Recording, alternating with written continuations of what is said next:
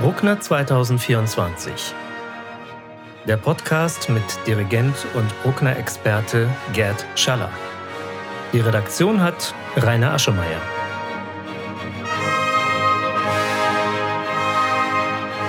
Herzlich willkommen zur ersten Folge des Podcasts Bruckner 2024 im Jahr 2024, dem eigentlichen Jubiläumsjahr von Anton Bruckner. Dies ist der Podcast von und mit Dirigent Gerd Schaller zum Bruckner Jubiläumsjahr 2024. Ich bin Rainer Aschemeyer und ich begrüße an der anderen Leitung Gerd Schaller. Guten Tag, Gerd. Ja, hallo, guten Tag und ein gesundes und frohes neues Jahr allen Hörerinnen und Hörern.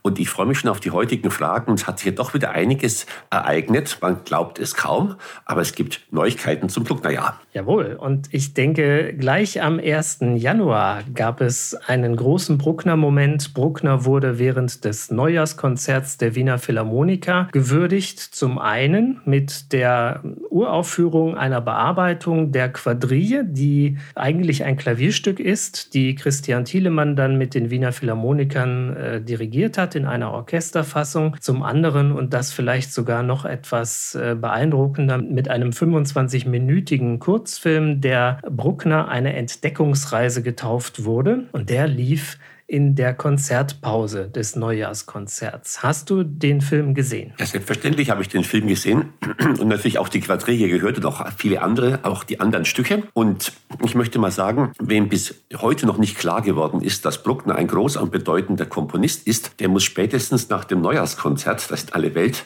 ausgestrahlt wird, dem muss klar sein, dass er es wirklich ist. Denn wer bekommt schon diese Weihen, diese höheren Weihen des Neujahrskonzertes und auch noch als nicht gerade Komponist aller Johann Strauss. Mhm. Bruckner hat also diese Weihen bekommen und nicht nur in einer Hinsicht, dass ein Stück von ihm gespielt wurde, ein Frühwerk, sondern auch ein ganzer Pausenfilm über ihn lief und dieser Pausenfilm war ja mit herrlichen Bildern aufgemacht, an, gro großen Brucknerorten, schöne Impressionen. Und das war sehr beeindruckend, weil man unmittelbar gespürt hat, dass man quasi mit dabei ist. Wie fandest du die Idee, dass da zwei Sängerknaben aus St. Florian quasi die Handlung zusammenhalten und durch diese 25 Minuten hindurchführen und die Orte miteinander verbinden? War das eine gute Idee? Also für mich war es eine gute Idee. Ich nehme an, dass der Hintergrund eben gewesen ist, dass Bruckner ja selbst Sängerknabe in St. Florian war. Mhm. Seine Mutter hat ihn nach dem Tod seines Vaters ihn sofort nach St. Florian gebracht, damit er einfach versorgt war, untergebracht war. Und er wurde natürlich in seiner ganzen Jugendzeit sehr geprägt von dieser Zeit als Sängerknabe. Also insofern fand ich das einen sehr schönen Aufhänger und dass natürlich dann immer wieder äh, die Chorknaben auch dann in den einzelnen Ausschnitten im Musikvereinssaal und so weiter aufgetreten sind, quasi als roter Faden diesen Film begleitet haben. Das fand ich besonders schön. Ich fand auch schön, dass eigentlich die gesamte Bandbreite von Bruckners Schaffen dargestellt wurde. Also äh, nicht nur der Symphoniker, der natürlich Bruckner als heute eher besonders wahrgenommen wird, sondern auch der Organist. Äh, es wurde auch die geistliche Musik dargestellt, die Chormusik, selbst die Kammermusik, die ja bei Bruckner ein bisschen weniger eine Rolle spielt im Werkkatalog. Insofern hat man sich wirklich bemüht, glaube ich, Bruckner als wertige in Anführungsstrichen Komponistenpersönlichkeit darzustellen, der auf allen wesentlichen Ebenen der klassischen Musik aktiv war. Das ist richtig, denn zu Bruckners Zeit war Bruckner gar nicht primär so als Symphoniker geschätzt. Er war eigentlich mehr als großer Orgelimprovisator geschätzt und er wurde auch gefeiert. Er komponierte viel geistliche Werke. Er komponiert wenig Kammermusik, aber auch gerade sein Quintett lag ihm immer wieder sehr am Herzen. Das wurde auch häufig aufgeführt. Also diese Vielfalt, diesen Facettenreichtum der Komponistenpersönlichkeit von Anton Bruckner kam da sehr gut zum Ausdruck. Und ich finde es sehr gut, dass man eben nicht nur den Symphoniker beleuchtet. Also ein durchweg positives Fazit. Was hast du denn von der Quadrille gehalten in der Orchesterfassung, die beim Neujahrskonzert uraufgeführt wurde? Nun gut, die Quadrille ist ein Frühwerk, kann natürlich mit einem Kaiserwalzer oder mit einer der Trittstratzpolka nicht mithalten, aber darum ging es ja auch nicht. Hier ging es einfach nur darum, denke ich, den Komponisten ins Bewusstsein zu bringen, zu ehren und eben auch einem breiteren Publikum darzubieten. Genau, so sehe ich das auch. Und das war einfach eine schöne Idee, finde ich, dass man Bruckner da in das Neujahrskonzert mit reingeholt hat. Und ich sehe es genauso wie du. Ich denke, spätestens jetzt sollte jeder mitbekommen haben, was für ein bedeutendes Jubiläum wir 2024 feiern. Bei der Recherche zu dieser Folge bin ich auch auf eine etwas ältere Meldung gestoßen. Und zwar gibt es seit 2021 eine Initiative, die beim Vatikan einen Antrag eingereicht hat, möchte ich das mal nennen, dass der Komponist Anton Bruckner selig gesprochen wird. Und zwar mit der Begründung, dass er ja nicht nur ein Komponist war, der für die geistliche Musik auch die katholische geistliche Musik sehr große Werke geschrieben hat, sondern selbst eben auch ein Leben geführt hat, was den der Meinung der Antragsteller zufolge ein Leben war, was einem, ja, was fast schon heilig ist, sozusagen der Seligsprechung würdig. Was ähm, hältst du denn von dieser Initiative? Also ich muss ehrlich zugeben, als ich vor vielen Jahren zum ersten Mal davon gehört habe, dass Bruckner selig gesprochen werden sollte, habe ich es als einen Scherz empfunden. Ich habe es ah. gar nicht ernst genommen. Mhm. Und dann habe ich aber festgestellt, doch, es ist wirklich so. Nun möchte ich mich nicht sozusagen dahingehend äußern, dass ich bewerten könnte, ob jetzt Bruckner selig sein kann oder nicht. Das ähm, gibt ja bestimmte Voraussetzungen, die man erfüllen sollte. Also man sollte Märtyrer sein, das war Bruckner sicherlich nicht. Oder ein besonders tugendhaftes, stark tugendhaftes Leben aufweisen. Und das sind ja große Verfahren und die dauern ja im Vatikan auch ziemlich lange. Und ich persönlich bin jetzt nicht so sehr davon angetan, gebe ich mal ehrlich zu, weil klar, früher hat man Bruckner als Musikant Gottes auch bezeichnet. Das war ein Klischee und es gibt andere Klischees. Man hat ihn auch gewissermaßen vereinnahmt und ich weiß nicht, ob das gut ist, überhaupt einen Komponisten für irgendeine Sache zu vereinnahmen. Dass er fromm war, ist sehr bekannt. Er hat sogar sehr akribisch seine Gebete aufgezeichnet ob das auch einen gewissen Grad der Frömmigkeit sogar überstiegen hat, möchte ich dahingestellt lassen. Ich bin eher mit solchen äh, Seligsprechungsprozessen vorsichtig, möchte ich mal sagen. Aber ich bin da auch nicht der Fachmann. Da müsste man sicherlich einen Theologen fragen, der vielleicht das besser beurteilen könnte. Aber ich kann mir vorstellen, es wird sowieso dauern, bis der Vatikan sich dazu äußert oder bis überhaupt ein Verfahren eröffnet würde. Ich persönlich empfinde es für unbedeutend letztendlich. Es geht natürlich um die Musikpremiere von Bruckner und den Menschen geht es auch. Aber wenn man danach geht, könnte man Josef Haydn auch selig sprechen. Der war ja auch sehr fromm und ist jeden Tag auf die Knie gefallen, wie er selbst gesagt hat, wie er die Schöpfung komponiert hat. Also da gibt es auch selig noch andere Menschen und sehr viele andere Menschen. Und eigentlich tragen wir doch alle die Heiligkeit in uns. Das ist ein schönes Schlusswort zu dieser Meldung. Und es dauert ja nun schon mittlerweile drei Jahre, dieser Seligsprechungsprozess. Ob es im Jubiläumsjahr noch abgeschlossen wird, werden wir natürlich im Auge behalten. Aber es sieht im Moment nicht danach aus. 2024 ist aber nicht nur ein Bruckner Jubiläumsjahr oder ein Bruckner Geburtstagsjahr, sondern es gibt auch ein Instrument des Jahres, die Tuba. Und ich habe eigentlich nur darauf gewartet, bis beides mal in Verbindung gebracht wird. Die Westdeutsche Zeitung hat das jetzt gemacht und hat am 5. Januar eine Meldung herausgegeben zum Thema Anton Bruckner und die Tuba und hat das eben begründet mit der Tatsache, dass der Komponist den Klang von Blechinstrumenten besonders geschätzt hat, Blechblasinstrumenten. Da ist eben auch die Tuba jetzt im Zusammenhang mit dem Instrument des Jahres in den Mittelpunkt gerückt worden. Da frage ich doch mal denjenigen, der sich in Bruckners Musik eingearbeitet hat, wie kaum ein anderer in den letzten Jahren. Was für eine Rolle spielt denn die Tuba in der Musik Anton Bruckners? Ja, es ist ganz interessant. Es gab so einen Zeitpunkt, wo auf einmal die Tuba eine große Rolle gespielt hat. Denn die ersten Symphonien, die Studiensymphonie, die erste, die zweite und auch die Frühform der dritten, sind ja alle noch ohne Tuba. Und es gibt angeblich auch, oder es soll gegeben haben, eine Urform der fünften Symphonie, auch noch ohne Tuba. Das heißt, es gab irgendwann mal einen Zeitpunkt, wo die Tuba Einkehr gehalten hat in das Instrumentarium von Bruckner. Das war so um Zeitpunkt der vierten, fünften Symphonie. Und dann war sie aber nicht mehr wegzudenken. Also ich bin sehr froh und glücklich darüber, dass sich Bruckner der Tuba bemächtigt hat, denn das gibt doch einen ganz wunderbaren, tiefen Blechbläserklang, ein Fundament, also einen sehr getragenen, manchmal auch weihevollen und was kann man sich Schöneres vorstellen als einen satten Blechbläserklang mit Tuba? Ähm, hat das eventuell auch mit Bruckners Zuwendung zu Wagner zu tun? Denn Wagner und die Wagner-Tuba, das ist ja schon fast sprichwörtlich.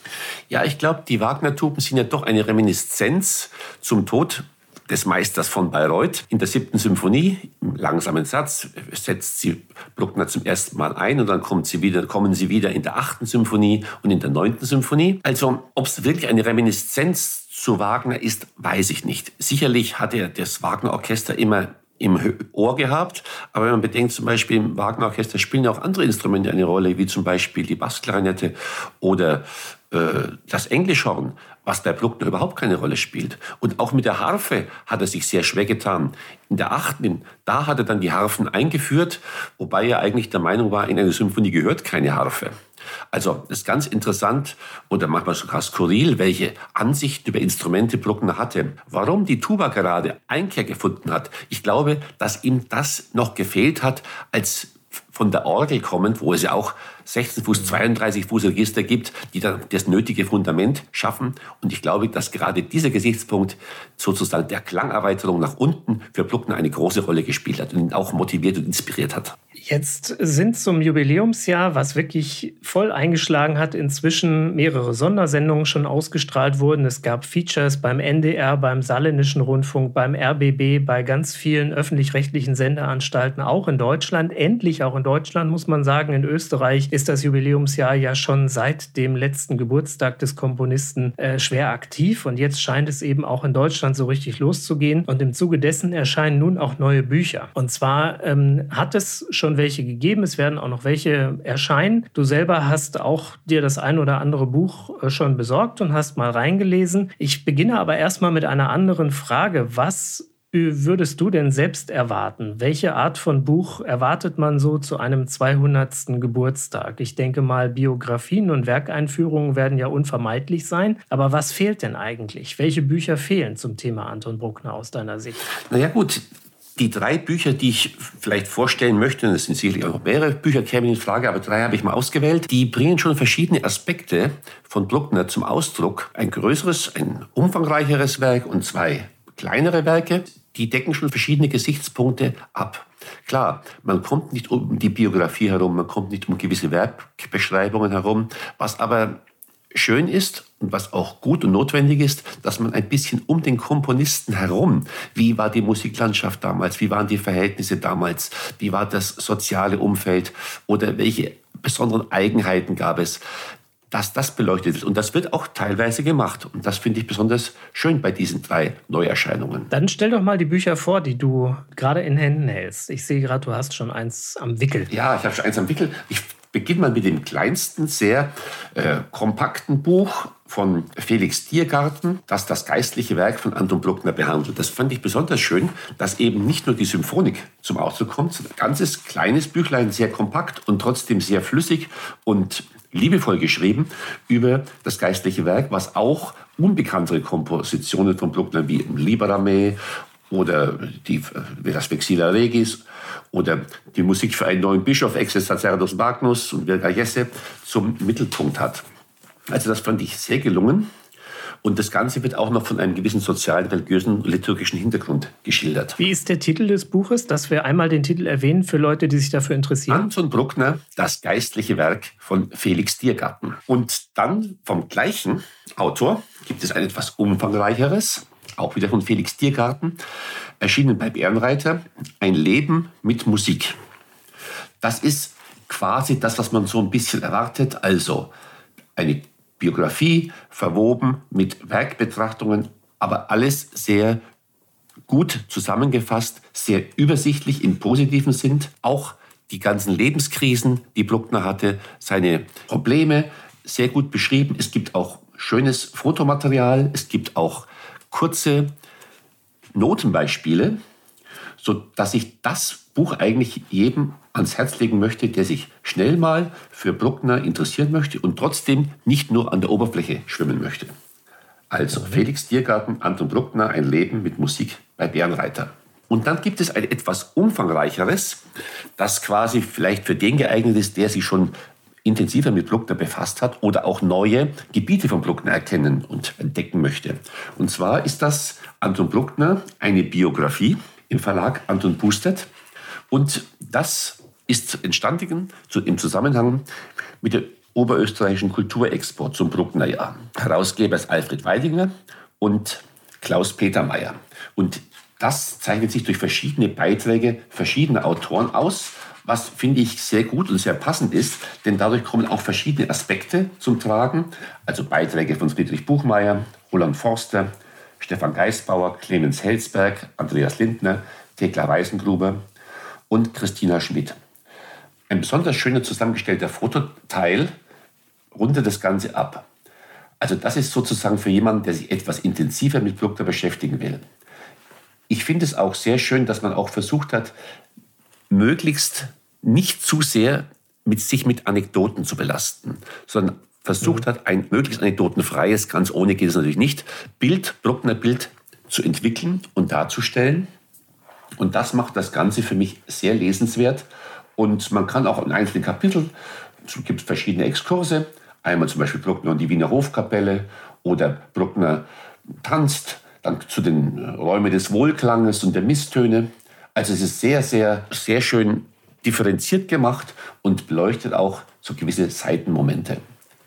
Diese drei Bücher kann ich ohne wenn und Aber bestens empfehlen. Und das ist eine Empfehlung aus berufenem Munde und sicherlich eine tolle Empfehlung für Leute, die sich jetzt zum Geburtstagsjahr von Anton Bruckner ein bisschen mit dem Komponisten beschäftigen möchten oder eben auch ein bisschen mehr. Wir selber beschäftigen uns ja auch mit dem Werk Anton Bruckners. Wir haben uns in jeder Folge eine Symphonie vorgenommen, über die wir sprechen wollen. In dieser Folge ist die dritte dran und die dritte ist ja eigentlich eine der Symphonien, die als so quasi das erste große Meisterwerk auch äh, als die erste besonders populäre Symphonie im Zyklus ähm, gewertet wird. Sie hat sicherlich einen der interessantesten und individuellsten Werkanfänge in der gesamten Geschichte der symphonischen Musik, jedenfalls nach meiner Wahrnehmung. Da ist diese mysteriöse Introduktion, die mich persönlich immer ein bisschen an den Einstieg von Beethovens Neunter erinnert.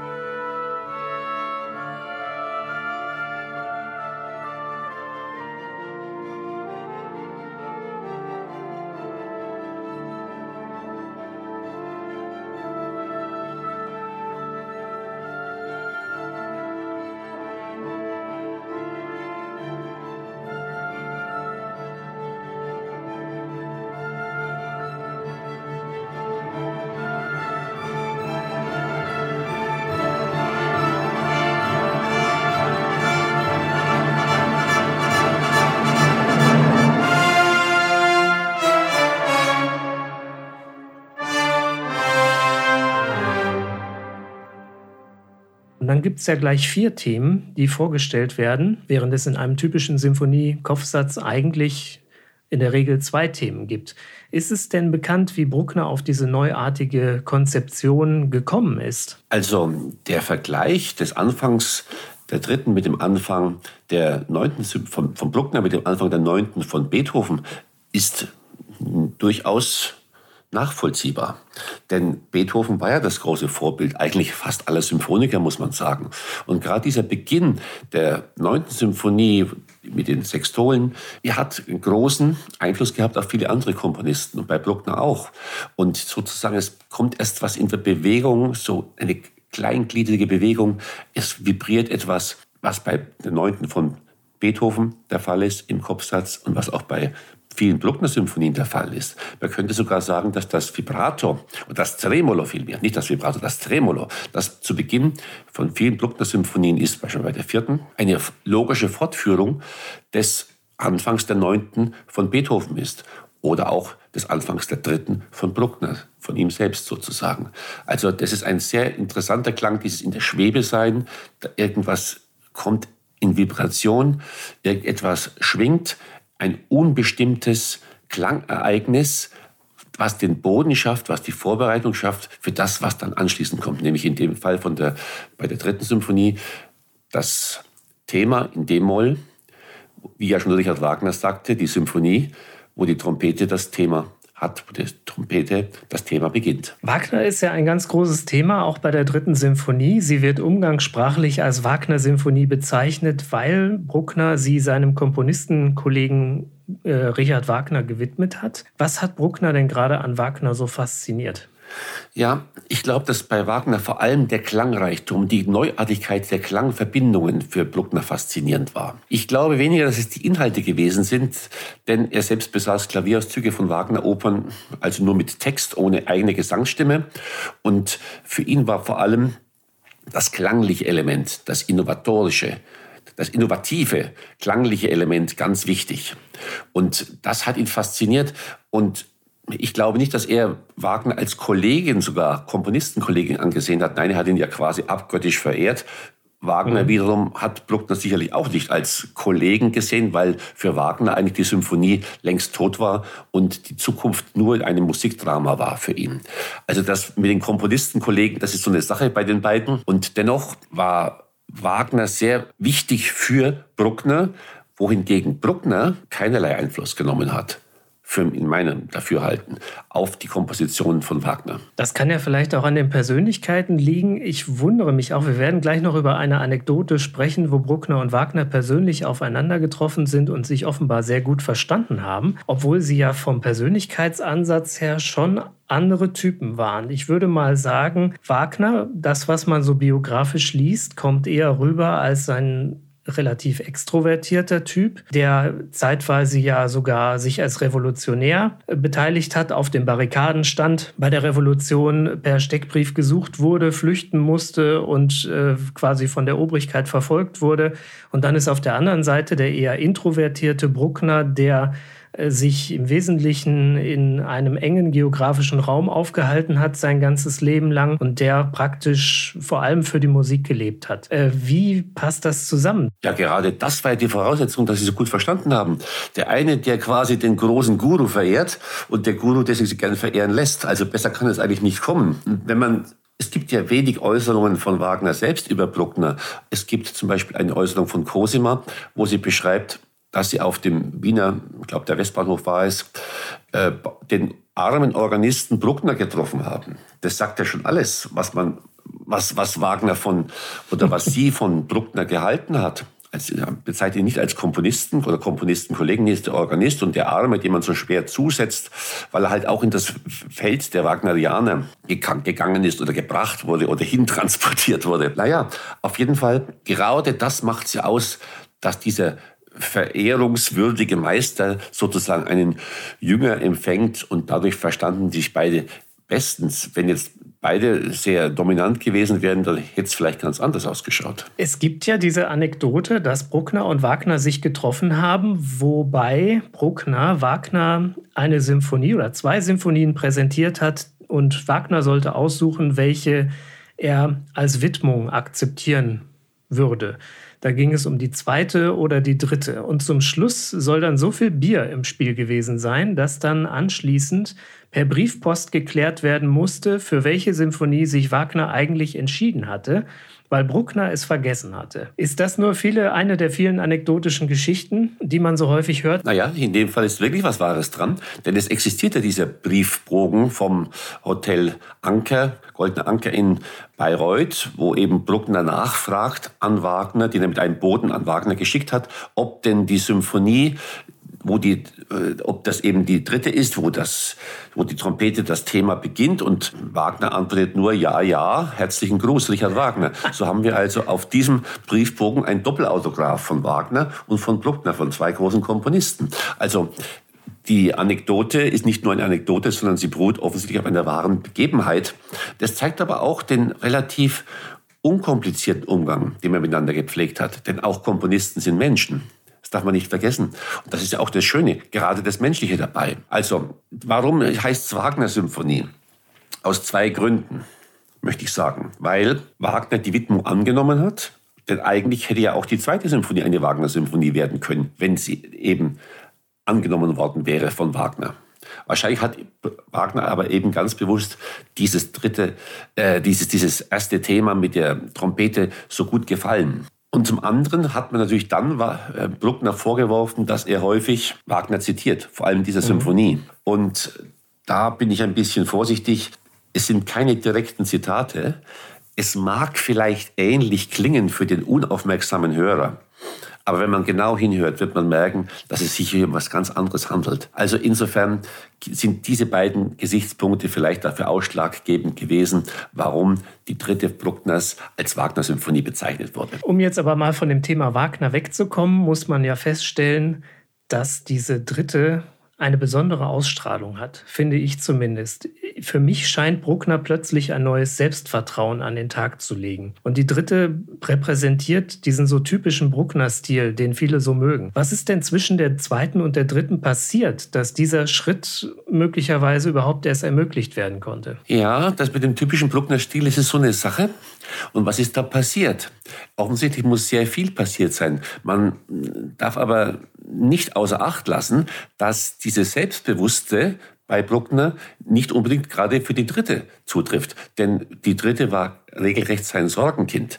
Denn er hatte sich im Laufe seines Lebens immer wieder vorgenommen, und jetzt komme ich nochmal mit einem Wagner-Zitat, Wagner hat einmal gesagt, ich bin der Welt noch einen Tannhäuser schuldig. Und ich habe fast den Eindruck, dass Bruckner genauso gesagt hat, ich bin der Welt noch eine dritte Symphonie schuldig. Denn es gibt nicht bloß drei Fassungen, wenn man will, es gibt auch Zwischenvarianten, es gibt Zwischenstadien. Er hat sich die Symphonie immer wieder vorgenommen, er hat immer wieder um, die, um ihre Form gerungen, während die erste und zweite Symphonie offensichtlich erst später mal umgearbeitet wurden. Die dritte aber hat ihm sein Leben lang beschäftigt. Offensichtlich war er sich noch nicht ganz sicher, ob das der richtige Stil ist. Also es hat es ist etwas passiert. Da gebe ich dir vollkommen recht. Er hat vor allem in dieser Symphonie immer mehr sich selbst gefunden. Weg von Schubert, weg von Beethoven, sondern hin zu Bruckner selbst. Und insofern ist das ein Schlüsselwerk. Das möchte ich auch so sehen. Trotzdem war ja die Uraufführung ein ziemlicher Misserfolg. 1877 wurde diese dritte Symphonie uraufgeführt. Und bei dem Konzert hat Bruckner selbst dirigiert. Die Anekdoten besagen, dass selbst Mitglieder des Orchesters während des Konzerts die Bühne verlassen haben und insgesamt muss das ein ziemliches Fiasko gewesen sein. Was muss man sich da vorstellen, was es von dieser Veranstaltung überliefert? Ja, angeblich eines der größten Desaster in der Musikgeschichte, die Aufführung, die Uraufführung der dritten Symphonie unter der Leitung des Komponisten mhm. selbst. Auch hier ist es mit den Anekdoten so eine Angelegenheit. Also ich persönlich glaube nicht, dass Musiker während des Stücks die Bühne verlassen haben. Also ich glaube, hier ist eben das erreicht, was man immer hat, wenn man Anekdoten so vor sich hat, dass das übers Ziel hinausschießt. Was überliefert ist, ist, dass Menschen den Saal verlassen haben. Noch eine, ein, eine Handvoll, also mehrere oder zwei Handvoll Menschen, äh, Zuhörer geblieben sind, also ganz wenige und dann sehr stark applaudiert hätten und Bruckner auf der Bühne angeblich sogar geweint hat aufgrund dieses für ihn schlimmen Erfolges. Aber immerhin, es kam ein Verleger auf ihn zu und hat ihm angeboten, die Symphonie zu verlegen. Also ich bin immer ein bisschen vorsichtig mit diesen Anekdoten. Für mich ist klar, die Uraufführung war ein Misserfolg, aber das ist nicht bei Bruckner so der Fall gewesen. Es gibt, betrifft viele andere Komponisten auch, wo die erste Aufführung ihrer Werke oft ein Misserfolg war. Und es einfach gedauert hat, bis sich das Ganze durchgesetzt hat, weil es eben so innovativ war. Und vielleicht war auch die Aufführung nicht die beste. Und Bruckner war jetzt auch nicht der Dirigent aller äh, Johann Ritter von Herbeck, der sozusagen mit einer gewissen Autorität das Werk durchgesetzt hat, sondern hat mehr oder weniger immer gewartet, was da jetzt kommt. Und insofern gibt es viele Faktoren, warum diese Uraufführung ein Anführungszeichen Desaster war. Aber das ist Bruckner nicht allein. Das haben viele andere Komponisten auch durchgemacht. Und dennoch, wir spielen das Werk noch heute. Mhm. Und das ist das Schöne daran. Es ist ja sogar eine der besonders populären Bruckner-Symphonien geworden. Ich persönlich würde sagen, es ist sicherlich eine der drei meist eingespielten und auch meist aufgeführten Bruckner-Symphonien. Letzten Endes. Ich habe eine Stimme gefunden von einem, bin mir nicht sicher, ob es ein Musikwissenschaftler war, der gesagt hat, die Uraufführung könnte deswegen daneben gegangen sein, weil Bruckner zwar ein erfahrener Chordirigent war, aber kein erfahrener Orchesterdirigent. Was sagt denn der Dirigent Gerd Schaller dazu? Naja, ich habe es ja vorhin schon ein wenig angedeutet. Er war eben nicht so ein Stardirigent wie Johann Ritter von Herbeck, hat auch nicht die Position er hatte keine Positionen inne, also Dirigierpositionen. Und er hatte ja auch keine Erfahrung mit Orchester. Das spielt eine große Rolle. Und dann kommt natürlich gleich das erste Orchester des Landes. Dem wird er vorgestellt und äh, soll dann mit, mit diesem Orchester seine eigene Symphonie einstudieren. Ein innovatives Werk, womit man überhaupt nichts anfangen konnte.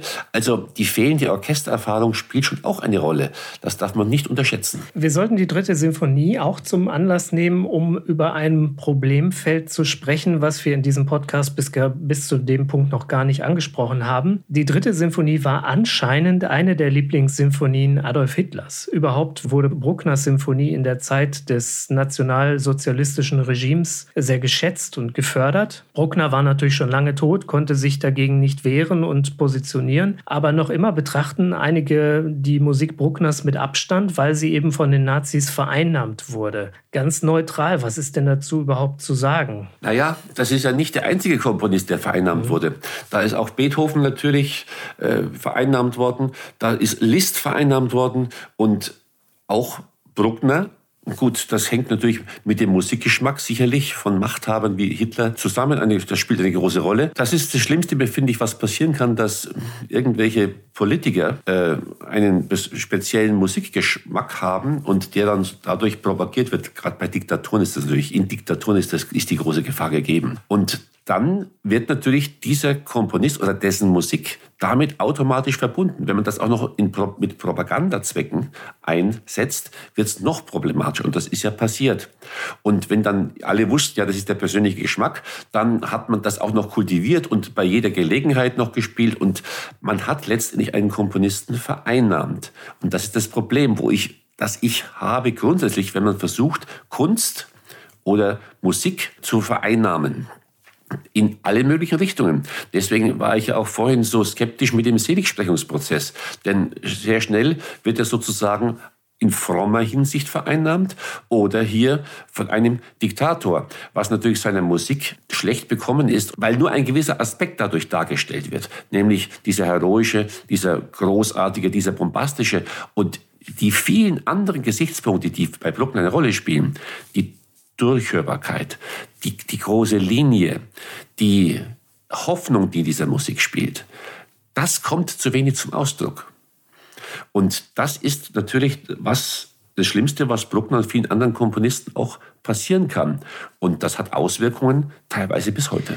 Ich habe mich auch gefragt, ob das nicht vielleicht auch daran liegt, dass die Nationalsozialisten ja quasi die ersten waren, die für ihre Propaganda Massenmedien eingesetzt haben, wie das Radio, wie die Schallplatte, also alles, was damals wirklich die neuen Medien waren. Und da konnte man natürlich bestimmte Themen aus Symphonien auch immer wieder einsetzen und zum Beispiel zur Untermalung von Wochenschaubeiträgen oder so einsetzen, um Szenen zum Beispiel aus dem Zweiten Weltkrieg ähm, aufzuladen mit Emotion und mit einer gewissen grandiosen Aura, um dann die ähm, nationalsozialistische Politik dadurch besonders glanzvoll darzustellen. Da denke ich auch, beruhte diese Faszination, die die Nazis für Bruckner entwickelten, vielleicht auch in einem fehlgeleiteten Interpretationsstil, nämlich einem, der das Blockhafte und Titanische dieser Symphonien lange Zeit ganz stark überhöht hat. Ja, das ist genau das, was du sagst. Das ist das Problem. Wenn also ein Element einer Musik rausgegriffen wird und man sagt, ja, das kann ich ja zur Propaganda besonders gut verwenden und so ist es ja auch passiert, dann wird dieses auch so verwendet und dann hat es eine, einen Prägungscharakter. Menschen werden geprägt und die verbinden dann automatisch mit der Musik dieses und jenes Ereignis, wie du sagst, in Wochenschauen oder in filmischen Darstellungen und so weiter und so fort. Dieses heroische Element, dieses überhöhte und dieses, ja, auf dieses so total einseitige und damit auch falsche, diese falsche Sichtweise der Brucknerschen Musik. Und das, ich kann mich da nur wiederholen, ist nur zum Nachteil für, für den Komponisten an sich. Jetzt haben wir ganz viel darüber gesprochen, was andere Leute über die dritte Symphonie denken, gedacht haben, wie die dritte vereinnahmt wurde. Äh, was verbindet dich denn persönlich mit der dritten Symphonie? Weshalb liegt sie dir selbst am Herzen und was bedeutet sie dir in deiner Beschäftigung mit Anton Bruckner, in deiner langjährigen Beschäftigung mit Anton Bruckner? Also sie bedeutet mir natürlich sehr viel, aber genauso wie die andere Symphonie mir sehr viel bedeutet, auch viele andere Werke anderer Komponisten davon abgesehen. Also ich möchte da kein Rating sozusagen oder Ranking machen, welche, ob sie jetzt größere Bedeutung hat als die vierte oder noch als die Studiensymphonie. Ich meine, es ist etwas abgegriffen, was ich jetzt sage, aber es ist wirklich so, mit dem Werk, wo ich mich gerade beschäftige, das fließt ganz in mein Herz, in meine Seele ein. Und da bin ich so dann gefangen sozusagen, dass in dem Moment, in diesem Hier und Jetzt, das für mich das Wesentliche und das Schöne ist, weil ich dann auch diese Liebe spüre, die in dieser Musik vorhanden ist. Gerade jetzt mit der dritten Symphonie, die als nächstes auf dem Programm sozusagen steht. Dadurch bin ich jetzt sehr stark involviert. Zuletzt hatte ich die zweite aufgenommen, das war, war das meine favorisierte Symphonie. Und jetzt kommt die dritte in der eine der mittleren Fassungen, möchte ich mal sagen. Fassung ist ein gutes Stichwort. Es gibt unterschiedliche Erscheinungsformen. Du hattest gerade schon mal angesprochen. Es gibt eine Urfassung von 1873, eine Fassung von 1877, eine Fassung von 1891 und offenbar noch äh, verschiedene Zwischenfassungen. Ob man das Fassung nennen kann, weiß ich nicht. Worin unterscheiden die sich denn? Ja, ich habe zum Beispiel auch von 1874 die Erscheinungsform auch schon mhm. aufgenommen. Die unterscheiden sich natürlich in unterschiedlichen Gesichtspunkten. Generell kann man sagen, dass zwischen den, der ersten Fassung, Urfassung, das Wort habe ich nicht mehr so gern, also zwischen der ersten Fassung und den mittleren Fassungen, wenn es denn mehrere gibt, meistens sehr große Unterschiede sind. Hier hat Bruckner sehr viel in der Periodenbildung bereinigt, also Kürzungen vorgenommen, äh, bessere Übergänge oder Themen gerafft also die groß, in der großen Form gearbeitet, aber auch die Instrumentation häufig vereinfacht oder auch spieltechnische Dinge korrigiert, die leichter zu spielen sind, möchte ich mal sagen, die nicht ganz so komplex sind. Oder auch Dinge mehr geglättet. Also zwischen den ersten und den mittleren Fassungen passieren sehr große Unterschiede. Dann zwischen den mittleren und den Spätfassungen, gerade bei der dritten Symphonie, sind die Unterschiede gar nicht mehr so groß, wobei dann auch ein Phänomen zutage tritt, was vielleicht problematisch sein kann. Denn Gerade bei der dritten Symphonie in der Spätfassung haben ja oft auch dann die Schüler mitgewirkt bei der Edition. Und ich habe oft den Verdacht, dass sie nicht nur bei der Edition mitgewirkt haben, sondern dass sie sich selbst auch mit eingebracht haben oder Empfehlungen mit ausgesprochen haben und Bruckner vielleicht das ein oder andere Mal sozusagen der Veröffentlichung den Weg bahnen wollte und dem zugestimmt hat. So dass also die Unterschiede zwischen früh und mittlere Fassung sehr stark sind, zwischen mittlerer Fassung und späten Fassungen eher weniger. Und du hast es schon gesagt, du wirst die dritte Symphonie bei deinem Musikfestival Ebracher Musiksommer aufführen. Wann ist es denn soweit? Welche Fassung können wir erwarten und wo kann man vielleicht jetzt schon Tickets bekommen? Das Konzert findet am 7. April statt, um 17 Uhr und diesmal im Regentenbau von Bad Kissingen. Ein Saal, den ich auch sehr schätze. Und Karten gibt es natürlich beim Ebracher Musiksommer. Einfach mal einen Blick auf die Website werfen. Die Webseite ist www ebracher-musiksommer.de. Ich sage es nochmal, www.ebracher-musiksommer.de. Dort kann man jetzt schon Tickets bestellen für das Konzert am 7. April in Bad Kissingen im Regentenbau. Und da gibt es außer Bruckner sehe ich hier auch noch das Klarinettenkonzert von Wolfgang Amadeus Mozart, also zwei Meisterwerke nebeneinander. Ja, würde ich auch sagen. Und vor allem finde ich es immer schön, die Kombination von Bruckner und Mozart. Weil hier sind wirklich auf der einen Seite Kontraste da, auf der anderen Seite gerade dieses romantische Element der Klarinette, das spielt doch auch eine große Rolle bei Bruckner und wird ja von Mozart wunderbar kultiviert in seinem herrlichen Klarinettenkonzert. Wunderbar, das sind schöne Aussichten. Wir werden zu gegebenem Zeitpunkt nochmal darauf zu sprechen kommen. Im Moment haben wir ja erst Januar, also es ist noch ein bisschen Zeit bis zum Konzert, aber man kann sich schon darauf freuen. Ich bedanke mich ganz herzlich, Gerd Schaller. Nächste Folge wird dann im Februar Februar sein und dann nehmen wir uns die vierte vor. Sicherlich der große Hit in Anton Bruckners Symphoniezyklus. Ja, auf diesen großen Hit freue ich mich auch und ich freue mich dann wieder auf neue spannende Erkenntnisse und Ereignisse und neue Fragen. Es wird wieder sicherlich sehr inspirierend werden. Herzlichen Dank.